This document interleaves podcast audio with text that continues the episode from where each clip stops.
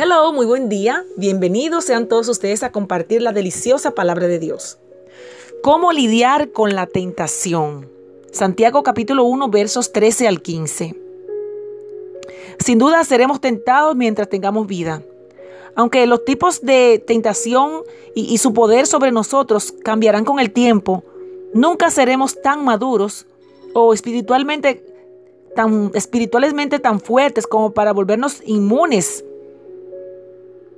cada uno de nosotros sabemos qué cosas nos tienta o nos provoca debilidad. Santiago dice que somos tentados cuando nos dejamos llevar por nuestros deseos. Por lo tanto, el problema comienza dentro de nosotros cuando sentimos la atracción de nuestra carne para pensar, para hablar o hacer lo, lo, que es contrario a la norma de santidad de Dios. Aunque ser tentados no es un pecado, escuche bien, aunque ser tentado no es un pecado, ceder a la tentación sí lo es. Cuando nos detenemos en un pensamiento tentador, la idea se afianza, se pega a nuestra mente y nuestros deseos. Y entonces, cuando cedemos, cuando creamos una película mental y hacemos un mundo y no la creemos acariciando el pecado. Al darle más atención al deseo, esto puede crecer hasta que haya que tomar una decisión sobre si actuar o no. Al mismo tiempo, no debemos pensar que mantener esos deseos pecaminosos está bien siempre y cuando no hagamos nada. No.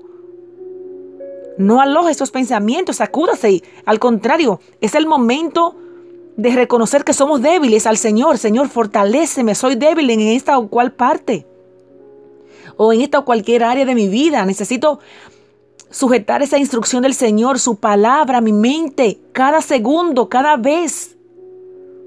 El Señor Jesús compartió esta idea en el Sermón del Monte, cuando amplió los mandamientos de la ley para incluir no solo acciones, sino también actitudes del corazón. Mateo 5, 21 al 48. Cualquier cosa, escuche bien, cualquier cosa que no sea la norma de santidad de Dios. Me encanta eso. Aquí está hablando de la palabra de Él, de su palabra. Cualquier cosa que no esté una norma de santidad de Él, no es su voluntad para nosotros. Las tentaciones comienzan siendo pequeñas cosas, regularmente bien decoraditas. Ceder a una tentación puede parecer algo sencillo, pero una vez cedemos, ese pecado gana fuerza en nuestra vida y nuestra capacidad para resistir se debilita. Y es el momento de pensar en las consecuencias. Prefiero agradarme yo, sentirme bien yo, o hacer sonreír a mi maestro. Puede parecer que no haya manera de salir de, de, de este complicado camino, pero Dios nos ha dado una manera de escapar si decidimos buscar su ayuda. Dice en 1 Corintios 10:13, dice, las tentaciones que enfrentan en su vida no son distintas a la, a que otros atraviesan. Y Dios es fiel y no permitirá que la tentación sea mayor de lo que podemos soportar. Cuando seamos tentados, Él les mostrará una salida para que puedan resistir.